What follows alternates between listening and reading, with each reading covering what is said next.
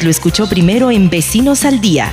Estas son las noticias de hoy en Radio Chachapoyas 99.1 FM.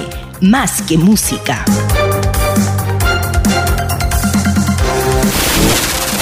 El Pleno del Consejo de la Municipalidad Provincial de Chachapoyas debatirá hoy el proyecto de ordenanza de simplificación del giro temporal de establecimientos comerciales. El licenciado Rafael Santiesteban, su club encargado de la subgerencia de la promoción de la inversión, en declaraciones para Vecinos al Día indicó que dicha ordenanza contempla que negocios que tienen el rubro de, por ejemplo, zapatería, librería, pueda facilitarles el giro para un negocio complementario como para la venta de víveres, mascarillas, entre otros, como parte de la reactivación económica. Con el tema de la ampliación de giro, o sea, yo tengo mi, tienda de, de zapatos, tengo mi tienda de ropa, pero si yo quiero vender productos de primera necesidad. En otro momento indicó que los trámites se podrá hacer a través de la mesa virtual de la municipalidad, mesa virtual arroba munichachapoyas.gov.p. Finalmente, Santi Esteban, su club, indicó que hoy se debatirá en sesión de consejo para su pronta aprobación y ejecución.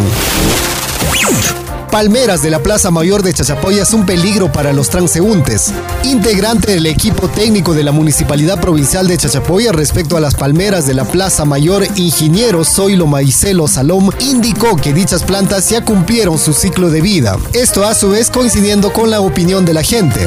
Sí, efectivamente eh, se habla de ciclos de vida.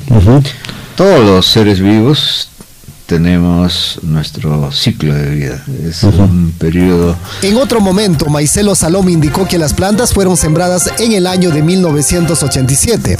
Eh, fueron sembradas eh, cuatro plantas, eh, según la referencia que me dio el, el ex regidor y bueno, ahora extinto Francisco Montes, en el año 1987, cuando era alcalde el profesor Marín Jiménez. Finalmente indicó que con otro integrante del Consejo Provincial se trasladaron hacia la localidad de Ocol para verificar los plantones de las palmeras, que sería la alternativa para reemplazar a los de la Plaza Mayor. El viernes de la semana pasada estuvimos eh, en el lugar, en Ocol, eh, precisamente nos internamos a donde hay el bosque virgen, este, donde están las palmeras.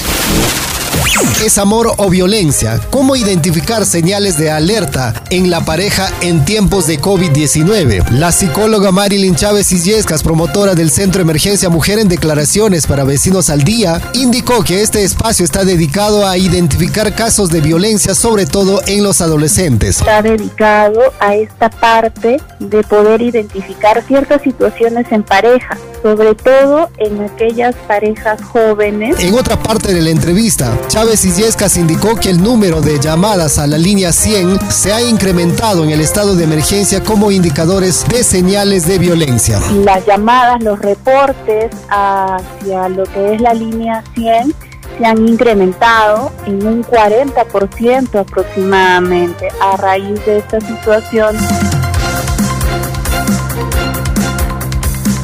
En Vecinos al Día, por Radio Chachapoyas 99.1 FM. Hasta aquí el resumen del día.